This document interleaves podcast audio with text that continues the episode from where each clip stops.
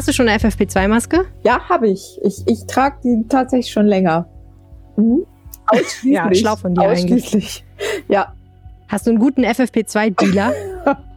Ja, ich habe, also die, die, die, manche passen ja besser als andere, muss man ja sagen. Also es ist, es gibt. Ja, auch preislich passen manche besser als andere, wenn ich das mal so sagen darf. Ich habe für meine erste FFP2-Maske 5 Euro gelöhnt. Oh, das war ein stolzer Preis. Nee, also ich habe da so Apotheke, die hat immer so 20 Stück auf einmal und dann verteile ich die in der Familie.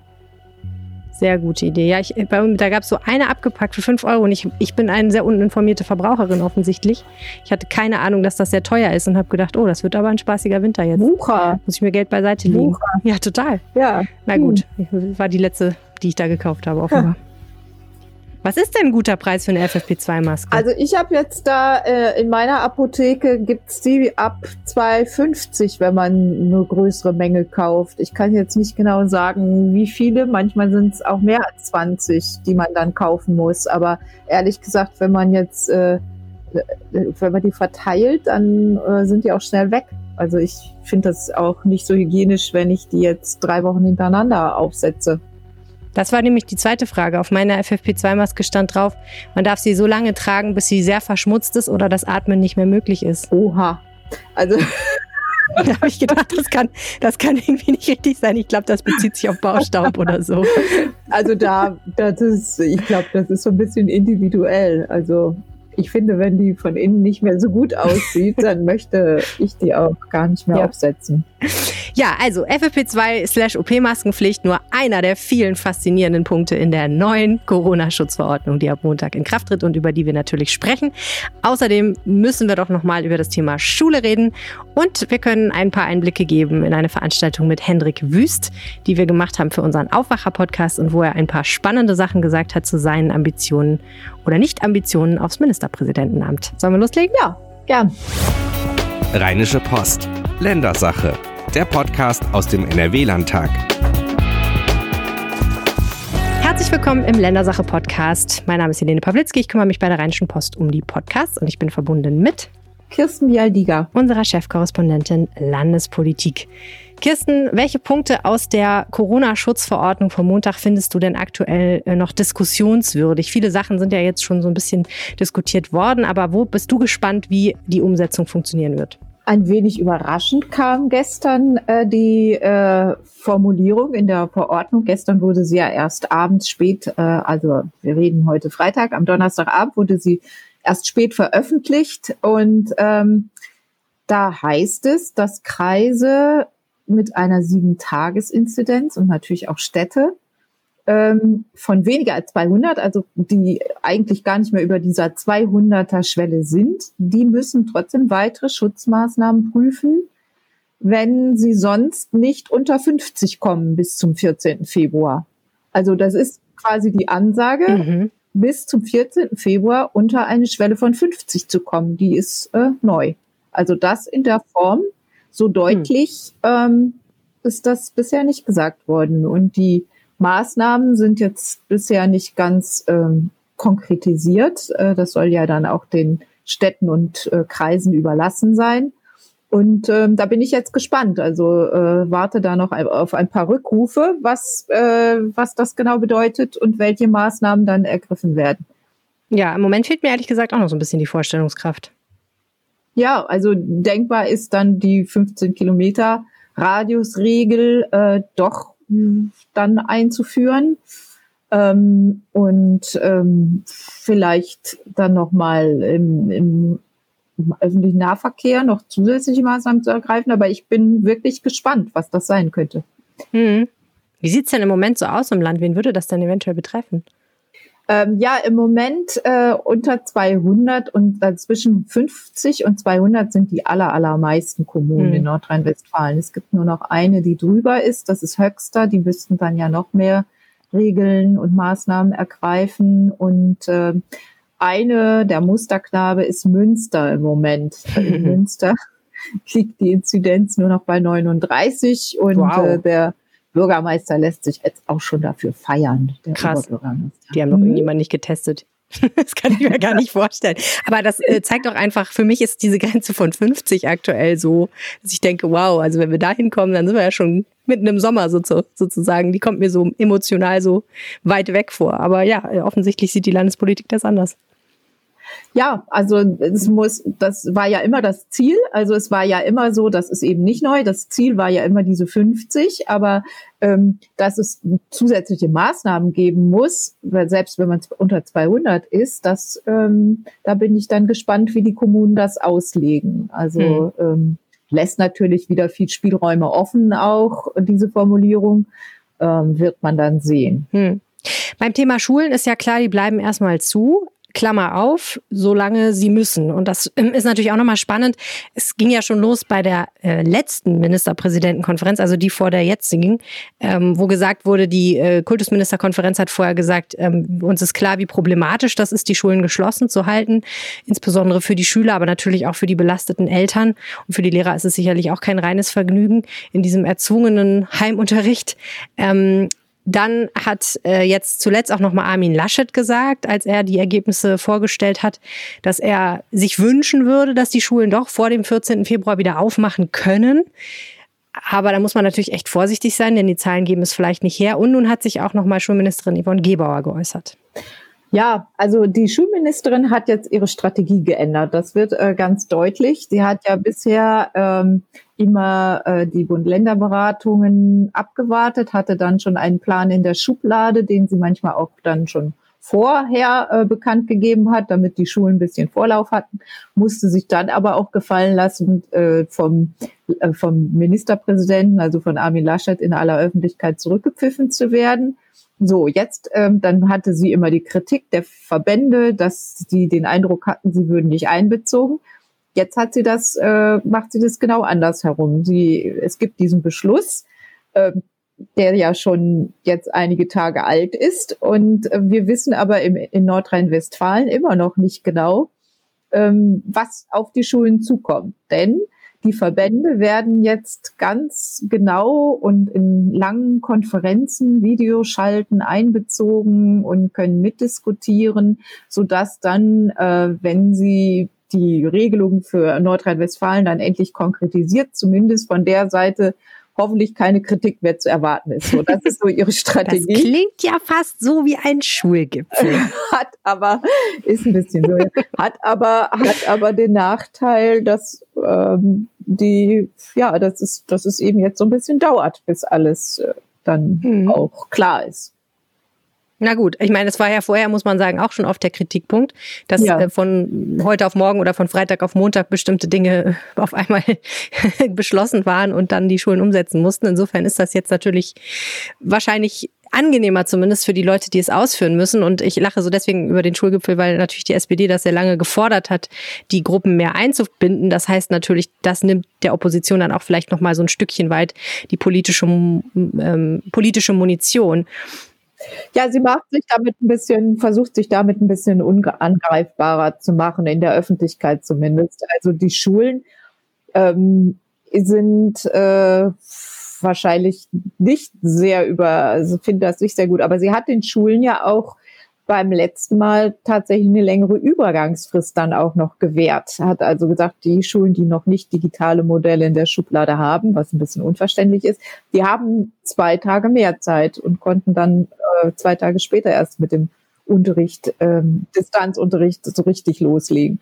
Also sie ähm, macht das jetzt äh, so, ja, also hat da, hat da jetzt einfach ihre ganze Strategie umgestellt, was die Kommunikation angeht. Mhm.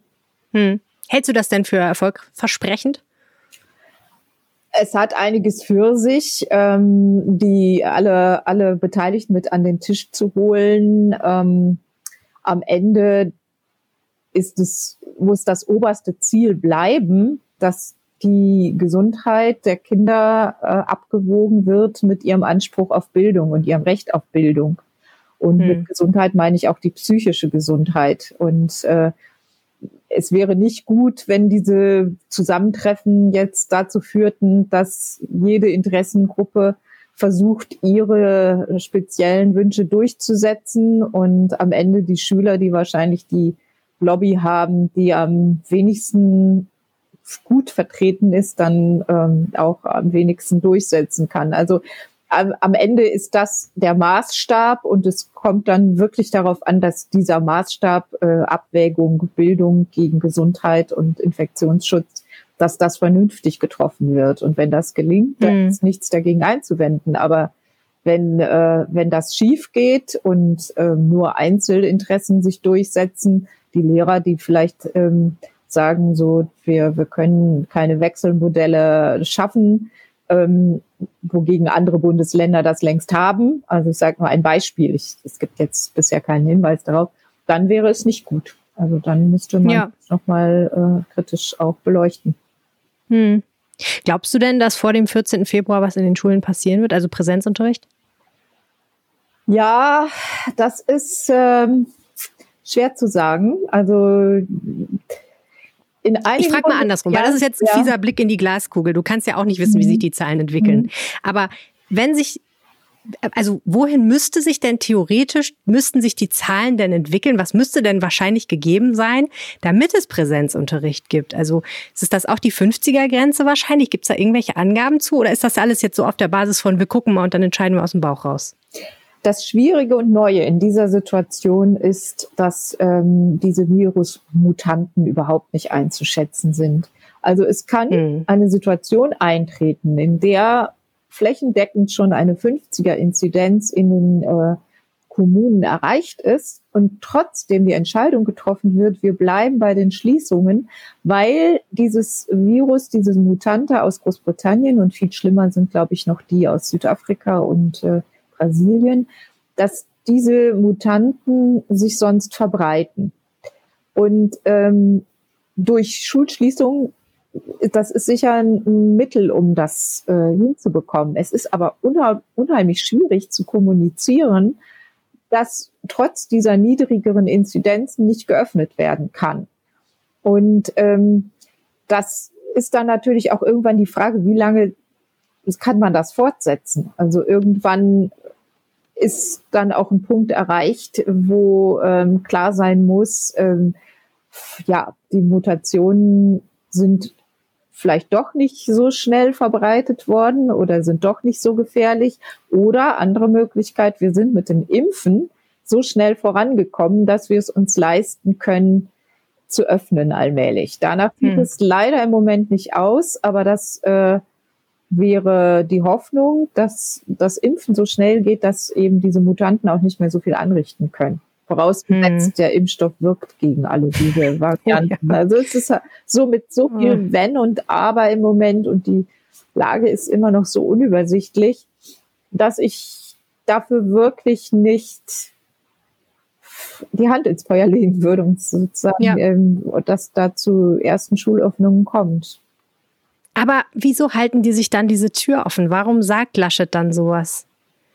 Warum, warum bringt er das überhaupt ins Gespräch zu diesem Zeitpunkt, habe ich mich gefragt, weil ich fand das so erstaunlich, dass wir in einer Lage sind, wo wir sagen, es ist immer noch nicht besser geworden. Es kann auch noch viel schlimmer werden, wenn wir richtig Pech haben. Und dann sagt er so Sachen ähm, wie, ich, ich wünschte mir eigentlich, wir könnten die Schulen demnächst wieder aufmachen. Also jetzt sehr stark paraphrasiert. Aber das hat mich überrascht. Ist das einfach der dringende Wunsch des Vaters des Gedanken oder will er irgendjemandem da Hoffnung machen? Was ist der Plan? Also zum einen ist es so, dass ähm, andere Bundesländer ja schrittweise öffnen. Niedersachsen, Hessen, Baden-Württemberg wollen ab dem 1. Februar schrittweise öffnen in den Grundschulen mit Wechselmodellen mhm. und, und viel Vorsicht und so weiter. Ähm, das ist für ihn ja ein bisschen ein Problem, weil er ja immer derjenige war, der gesagt hat, also Armin Laschet hat ja immer die ähm, Position vertreten, wir dürfen nicht nur auf die Zahlen, Infektionszahlen schauen, sondern wir müssen auch die anderen Faktoren wie Bildung, psychische Gesundheit der Kinder und ähnliches einbeziehen. Und es entspricht eben auch der Linie der FDP. Also die Schulministerin ist ja eine FDP-Politikerin und hat immer den Präsenzunterricht äh, hochgehalten. Und es wird dann irgendwann auch schwierig für die FDP zu begründen, warum die eigene Schulministerin die Schulen geschlossen hält, strikt, während in anderen Bundesländern ähm, andere Schulminister von SPD oder CDU teilweise öffnen wieder. Und mhm. ähm, das, das spielt da mit hinein, die Glaubwürdigkeit, die da auch auf dem, die politische Glaubwürdigkeit, die da auch auf dem Spiel steht. Und ähm, da ähm, ja, diesen Weg zu finden, das da dreht sich im Moment, drehen sich die Gespräche drum, die immer noch laufen. Ein Thema, was auch in dieser Woche nochmal Nordrhein-Westfalen, glaube ich, stark bewegt hat, war dieses ganze Thema Impfen. Ähm, einmal, weil, weil ja klar war, BioNTech liefert nicht so viel, wie wir uns das wünschen würden, was einfach bedeutet, der Impfstart an manchen Stellen und für manche Gruppen wird sich verschieben. Aber auch, weil jetzt nochmal konkretere Daten genannt wurden. Was können wir dazu sagen?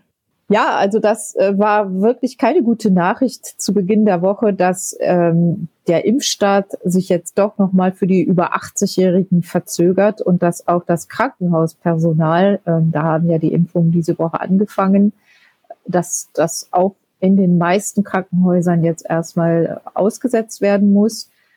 Nur die Unikliniken können weiter impfen, weil die den Impfstoff von Moderna bekommen und der planmäßig weitergeliefert wird, während BioNTech Pfizer ähm, ihre Produktion in Belgien umstellen und deswegen erstmal vorübergehend ihre Lieferungen gestoppt haben.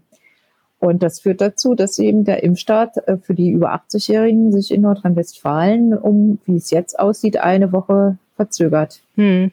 Ja, und das ist, glaube ich, für viele über 80-Jährige ein echtes Herzensthema, ne? Also ich, ich sehe immer Beiträge über Leute, die versuchen, einen Impftermin zu bekommen und die stundenlang in Warteschleifen hängen und alles versuchen und ihre Enkel bemühen, die dann im Internet versuchen, einen Termin zu bekommen und äh, die das wirklich, ja, die sich nicht sehnlicher wünschen eigentlich als diese Impfung, die ihnen dann hoffentlich wieder ein bisschen eine Normalität ins Leben zurückbringt. Ja, das ist ziemlich schrecklich. Und wir können uns das auch nicht leisten in dieser Situation, weil äh, die Lage, wie ja eben beschrieben, so unübersichtlich ist. Und äh, ja. gerade diese wirklich gefährdeten älteren Menschen, und wir sprechen ja noch nicht mal über die Vorerkrankten, die ja auch sehr gefährdet sind und ähm, hm. die ja dann erst sukzessive geimpft werden. Und wir sprechen auch noch nicht über das übrige Krankenhauspersonal, denn wer jetzt geimpft wird, hat ähm, mit Corona-Patienten direkt zu tun in den Krankenhäusern. Das sind aber, ähm, also wenn man die Impfdosen nimmt und äh, auf die Anzahl ähm, der des gesamten, also es sollen 100.000 geimpft werden in Nordrhein-Westfalen vom Krankenhauspersonal. Es gibt aber über 300.000 Beschäftigte in den Krankenhäusern. Das zeigt also, hm. die Krankenhäuser sind auch noch nicht auf der sicheren Seite. Also das äh, ist alles im Moment noch nicht so sehr mutmachend. Und äh, der Gesundheitsminister hatte diese Woche auch ein bisschen damit zu tun, ähm, das richtig rüberzubringen. Also er hatte noch hm. äh, Anfang der Woche gemeint, die, der Lieferstopp äh, von BioNTech habe keine Auswirkungen auf die Impfungen in Nordrhein-Westfalen und musste dann sich revidieren und sagen, nee, also doch, jetzt müssen wir doch aussetzen. Und er begründet das damit, dass er gesagt hat, äh, er hat geglaubt, er könne von den zurückgelegten ähm, Impfdosen für die zweite Impfung, könne er vorher was nehmen und dann laufen die Impfungen weiter und dann ist, kann er das sozusagen diesen Vorrat wieder aufstocken und äh, hat dann aber festgestellt äh, auf seiner Liste, oh, äh, ab 15. Februar ist gar nicht klar, wie es da weitergeht mit den Lieferungen. Und ähm, das hat ihn dann dazu bewogen, doch lieber zu stoppen, damit auch wirklich alle, die die erste Impfung bekommen haben, dann auch zeitnah die zweite bekommen. Denn sonst ist überhaupt ja, nichts denn das wäre ärgerlich, wenn wir äh, so viele Halbgeimpfte haben. Halbgeimpft ist auch ein schönes Wort. Äh, ja. Immerhin gab es ja eine Nachricht, die fand ich in ihrer Konkretheit irgendwie sehr angenehm war in diesem Zusammenhang, nämlich dass Angela Merkel gesagt hat, ähm, dass man, sollten weitere Impfstoffe zugelassen werden, jedem Bürger bis zum 21. September ein Impfangebot machen kann. Was ja eigentlich bedeutet, es könnte im Oktober alles schöner werden, sozusagen, wenn der nächste Winter kommt quasi, falls ah, das alles klappt. Ja, das ist ähm, ich, ich auch noch sehr viele Wenns und Abers. Ich, ich kenne das ähm, auch aus der Wirtschaft. immer, wenn man so nicht so genau weiß, wie es jetzt als nächstes weitergeht, dann oh, oh. gibt man tolle Gewinnziele heraus, die, oh, mittelfristig, die mittelfristig erreicht werden. Kirsten Bialdiger hat gerade den Baseballschläger genommen und alle Hoffnungen zerstört. Nein, nein, nein, ich, äh, nein, es ist, es ist ja nicht ausgeschlossen. Also es kann ja durchaus sein, dass jetzt äh, Punkt für Punkt das alles so läuft, wenn jetzt wirklich die Impfstoffe zugelassen werden. Ähm, die große Hoffnung ruht ja aus, auf AstraZeneca ähm, und Uni, Universität Oxford. Der soll hm. möglichst ja noch Ende Januar in äh, soll der ja noch äh, zugelassen werden in der EU. Ja. Aber ähm, im Moment hört man wenig, oder? Ja. Also, also es hieß immer konkret, nicht so, dass ich das rechnen wir damit, aber bisher dass ich meinen Google Alert darauf gestellt habe, wann die nächste Zulassung kommt, gebe ich zu. Aber ja. ja. Also ich weiß, was du meinst. Dieses sollte, wenn und aber und könnte und vielleicht. Und dann mhm. ist ja auch noch die Frage, reagiert diese Mutationen oder reagiert, reagieren alle Mutationen auf diese Impfstoffe? Das ist alles, ähm, ja, alles sehr fraglich, klar. Ähm, naja, also sagen wir mal so, was ich, was ich daraus gelesen habe, ist einfach, es gibt irgendwie schon Modellrechnungen, ähm, die darauf hinauslaufen könnten, dass im Spätsommer auch ein normaler Mensch wie du und ein normaler Mensch wie ich jetzt, der keine Risikogruppe ist und nicht besonders alt und so weiter und so fort und auch nicht unbedingt in einem speziellen Beruf arbeitet, vielleicht geimpft werden könnte. Und das war jetzt für mich so das erste Mal, dass ich das in dieser Konkretheit gehört hatte. Bislang klang das für mich immer so ein bisschen so wie, wir gucken mal, wie weit wir kommen mit den anderen und dann sehen wir weiter und vielleicht seid ihr im Spätsommer dran, aber könnte auch sein, dass es noch länger dauert. So, deswegen ja. fand ich das ganz gut.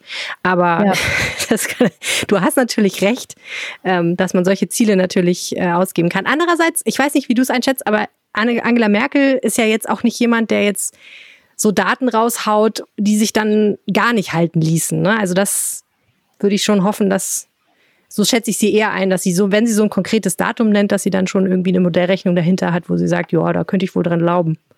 Das glaube ich auch, aber es ist eben auch diese Prämisse, wenn diese anderen ja. Impfstoffe zugelassen werden. Und ich finde es auch redlich, dass sie da nicht diesen Termin nach der Bundestagswahl ja. nennt. Also sie hätte ja auch sagen können, Mitte Oktober und dann hätte Donald Trump-Style. sondern Praktisch. sie hat es vorverlegt und ähm, hat äh, dann, also bis dahin, wer, wer das bis dahin dann noch im Kopf hat, kann sagen, okay, kam jetzt doch nicht so. Also das finde ich, finde ich daran sehr redlich und äh, ja, ja, ich, ist, ja, wir hoffen das alle und ähm, Wobei das ja quasi das Gegenteil von Donald Trump, also Donald Trump hat ja gesagt, vor der Wahl haben wir auf jeden Fall einen Impfstoff und mhm. hat sich damit tierisch in die Nesseln gesetzt. Mhm. Ja, insofern äh, hat sie jetzt auch gesagt, vor der Wahl haben wir hoffentlich, könnt, könnte sein, dass wir die Impfung dann fertig haben und riskiert damit, dass äh, sie sich äh, in die Nesseln setzt, beziehungsweise ihre Partei, mhm. wenn die mhm. Leute dann tatsächlich enttäuscht sein sollten. Was wir nicht hoffen, ich klopfe auf Holz. Ja, das ist wirklich so. Mhm. Naja, ist alles ja. ein bisschen schwierig im Moment. Na gut, sollen wir mal über Herrn Wüst reden? Ja, und der Hoffnungsträger. Ja. Der Hoffnungsträger, ja. Nicht nur ein Impfstoff, sondern auch ein Minister.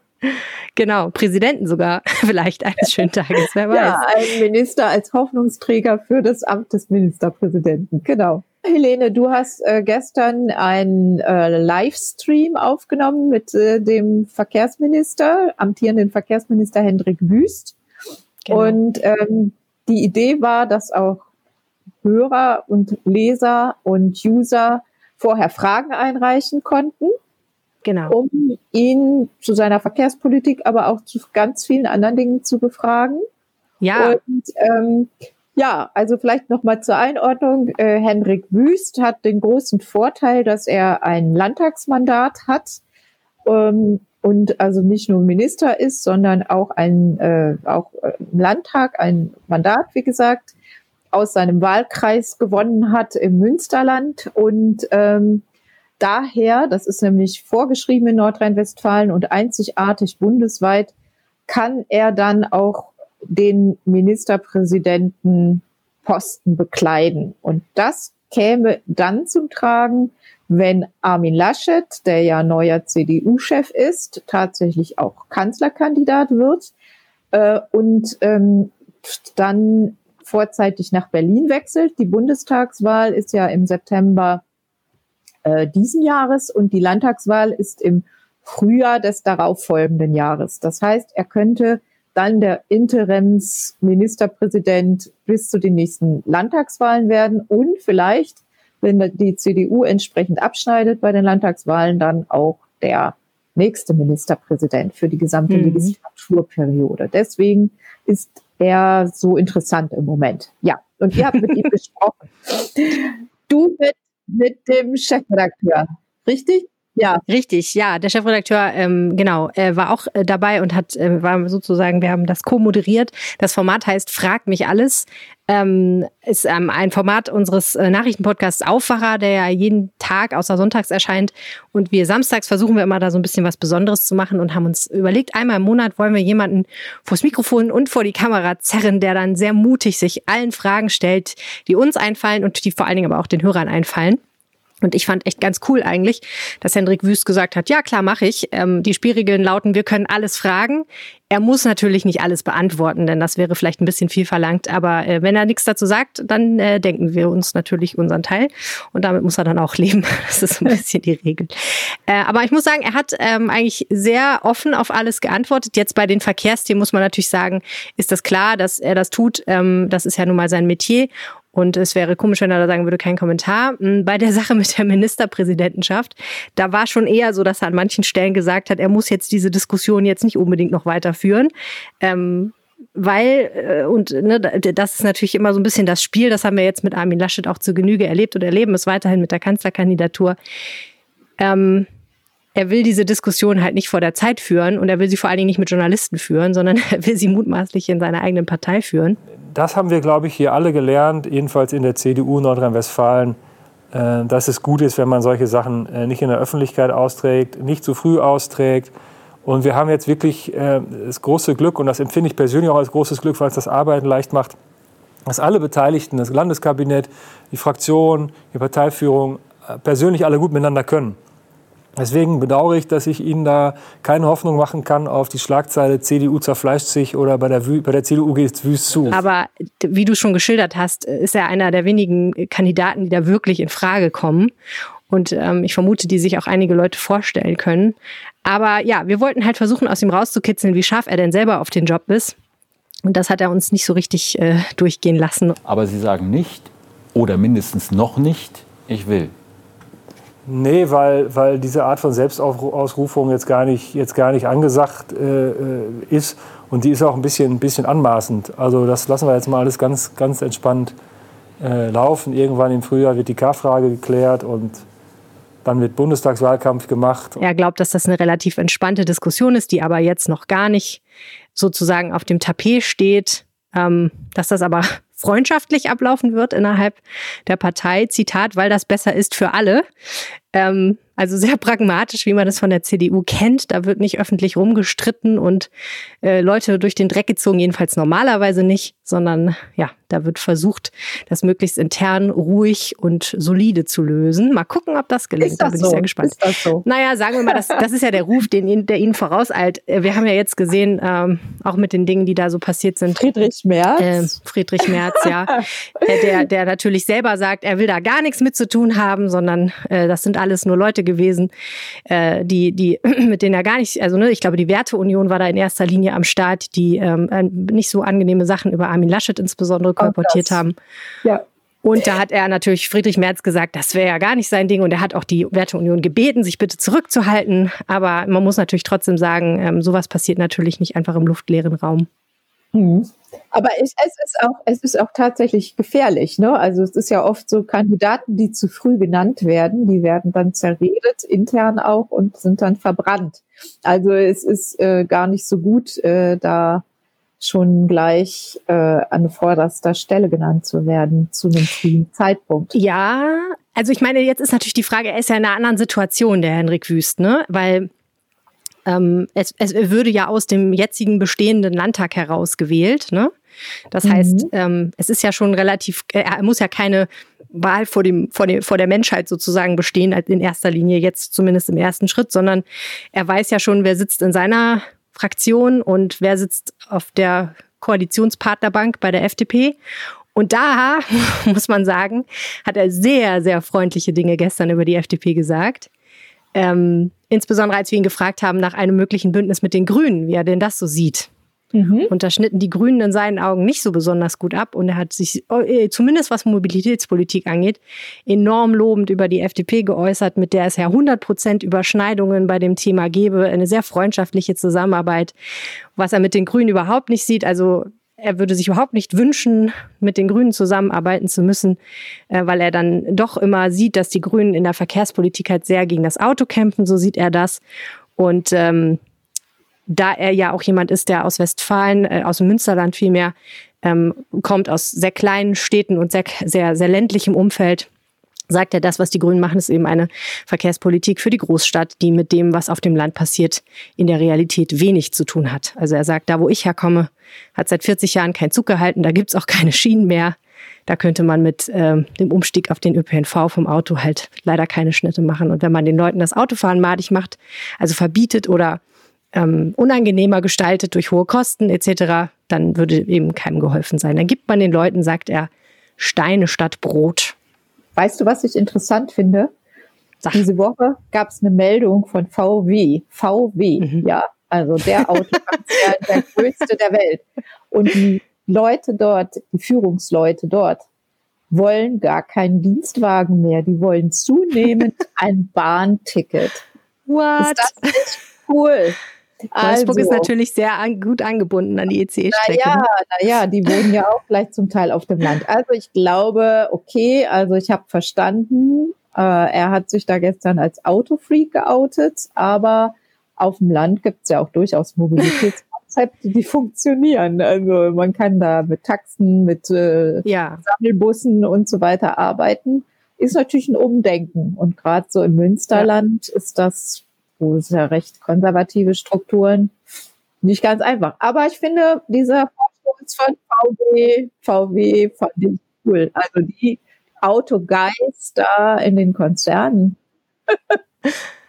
Ja. Nein, die müssen es ja wissen. Nein, also fairerweise muss man sagen, Hendrik Wüst hat auch, hat auch gesagt, also wir haben ihn natürlich auch nach ÖPNV-Ausbau und Radwegeausbau gefragt und es ist gar nicht so, dass er, er das nicht sieht und natürlich äh, ist ihm das auch wichtig. Was ich auch noch spannend fand, war, es gab eine Stelle, da haben wir eben drüber gesprochen, dass natürlich ähm, gerade in der Verkehrspolitik es so ist, wir wollen eigentlich alle bessere Luft, wir wollen alle nicht im Stau stehen. Aber die meisten von uns sind ja, oder nur wenige von uns sind ja dann wirklich bereit, auch auf Bequemlichkeit zu verzichten. Also was er gesagt hat, ist, das Auto, muss man sagen, ist einfach ein wahnsinnig verführerisches Gerät. Und ich glaube, das sagte er jetzt gar nicht lobend, sondern einfach als Tatsachenbeschreibung. Der teuerste Stuhl, auf dem wir sitzen, ist der Auto, das, der Autositz. So, und, ähm, und, und es, es verführt uns damit, dass wir da in einer Situation sind, von der wir den Eindruck haben, wir können sie komplett selbst bestimmen. Es ist alles ausgerichtet auf uns als Individuum, es ist sehr bequem. Und das ist natürlich auch wahr. Also das ist ja einer der Gründe, warum gegen das Auto schwer anzukommen ist. Macht den Leuten mal ein gutes Mobilitätsangebot. Das ist ja immer das, das äh, Argument der CDU-Politiker. Ähm, und das ist auch seins, hat er sehr wortreich ausgeführt dass man eben dann den Leuten so ein Angebot machen muss, dass sie von A nach B kommen mit alternativen Verkehrsmitteln, was dann mindestens so bequem ist. Aber ich glaube, ein Stück weit muss man eben dann doch auch noch Überzeugungstäter sein, ne? weil es geht nicht ohne Umsteigen wahrscheinlich, wenn man irgendwie Bus und Bahn und vielleicht noch ein E-Bike oder irgend sowas benutzt. Ähm, man ist da anders den Elementen ausgesetzt. Man ist mit Leuten in einem Raum eingesperrt, mit denen man vielleicht nicht zusammen sein will. Also ich glaube, ähm, Verkehrswende hat ja auch viel damit zu tun, dass man selber sagt, ich will nicht mehr Auto fahren, weil ich es aus Überzeugung ablehne. Norwegen ist ja sehr dünn besiedelt. Und in Norwegen, Norwegen ist das erste Land, glaube ich, also auf jeden Fall eines der ersten weltweit, wo es inzwischen mehr Neuzulassungen von Elektroautos gibt als hm. Benzin oder Diesel. Wir haben über das Tempolimit gesprochen und da hat er gesagt, er lehnt ein Tempolimit komplett ab, weil er nicht einsieht, warum er nicht nachts, wenn keiner auf der Straße ist und da keiner drumrum wohnt, nicht auch mal 180 fahren darf. Das fand ich ein sehr klares Bekenntnis. Auch ein er sagt, dann, Ja, ja, also ja, ich glaube schon im Endeffekt. Wobei interessanterweise er gar kein eigenes Auto hat, ne? Also ich Aha. meine, er hat ja einen Dienstwagen vom Ministerium, okay. seine Frau hat ein Auto. Ja, zugegebenermaßen ein SUV, äh, aber äh, er selber hat gar kein Auto und er hat dann auch erzählt, dass er auch lange Fiat 500 und Opel Corsa gefahren ist. Also mein Eindruck war nicht, dass er jetzt, er hat auch gesagt, ich würde nie für ein tolles Auto irgendwie 60, 70.000 Euro ausgeben. Das wäre einfach gar nicht mein Ding. Da würde ich das Geld anders investieren. Also er ist jetzt nicht so ein Autonah. Das glaube ich nicht. Jedenfalls mhm. äh, kam das da so nicht rüber. Aber er ist ja auf jeden Fall, er ist halt CDU-Politiker, ne? Also äh, für ihn ist das klar, er, er will das nicht verbieten, er will das nicht unangenehmer machen, sondern wer Auto fahren will, der soll es auch tun. Ja, aber es gibt ja viele andere Möglichkeiten, auch E-Autos zu fördern. Also man müsste hm. mal eine konsequente äh, Politik auch machen, um da um äh, Ladesäulen und so weiter. Äh, ist ja auch schon was passiert, könnte ja, ja. aber noch mehr sein. Also Absolut. hat ja einen Grund, warum warum äh, in einigen Ländern das funktioniert und äh, Tesla ja. die meistverkaufte Automarke ist und bei uns eben das doch äh, eher schleppend vorangeht. Also ja ja, und das Rezept, das Rezept gegen Stau, also er sagt, da kannst du ja zwei Sachen machen. Ne? Du musst entweder äh, natürlich die Leute auf andere Verkehrsmittel bringen oder du musst halt die Autobahnen verbreitern. Und ich weiß, ich, ich, bin mir relativ sicher, wenn du die Autobahn verbreiterst, fahren einfach mehr Leute Auto. Der Stau wird nicht weniger, sondern ja, ne, ist also die Nachfrage. Genau, ja. Und, und wenn du, das ist ja auch ganz viel so, also wenn ich so an mich denke, ne, ich fahre deswegen nicht Auto an manchen Stellen, weil ich weiß, ich bin schneller mit dem ÖPNV und stehe nicht im Stau. Mhm. Also da, da muss ich einfach sagen, bei mir ist es auch so. Ich fahre eigentlich wirklich gerne Auto. Ich finde das angenehm. Und wenn ich weiß, ich bin damit schneller und ich kann selber bestimmen den Zeitpunkt, wo ich losfahre, dann fällt es mir enorm schwer, darauf zu verzichten. Dann fahre ich mhm. allenfalls noch Fahrrad, aber dann muss es auch noch ein bisschen nieseln, dann fahre ich vielleicht auch nicht mehr Fahrrad. Mhm. Und ähm, wenn in dem Moment, wo ich aber weiß, in Düsseldorf zum Beispiel, kommst du zu bestimmten Zeiten mit dem Auto einfach null voran und kriegst dann auch keinen Parkplatz, wenn du ankommst, dann verzichte ich auch aufs Auto. Mhm. Also ich fürchte ja auch, ohne dass es ein bisschen unangenehm wird, äh, wird das mit der Verkehrswende nichts. Zumindest nicht in der Großstadt.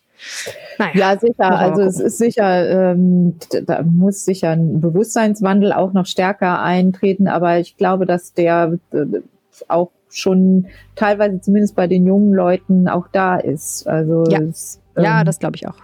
Ähm, ich glaube auch, manche Probleme lösen sich Gott sei Dank, weil die nachfolgende ja. Generation schlauer ist als ich und meine Generation. Also wer weiß. Was ich noch dazu sagen wollte, war, wer sich das ganze Gespräch mit Hendrik Wüst angucken kann, das kann das entweder im Video tun auf unserer Facebook-Seite RP Online oder wer nicht so viel Zeit investieren möchte, hört sich einfach am Samstagmorgen den Aufwacher-Podcast an. Den findet man in jeder Podcast-App und bei Spotify und auch auf unserer Seite rp-online.de slash Aufwacher. Und das war die Ländersache für diese Woche. Vielen herzlichen Dank fürs Zuhören. Macht's gut. Tschüss. Tschüss. Mehr bei uns im Netz www.rp-online.de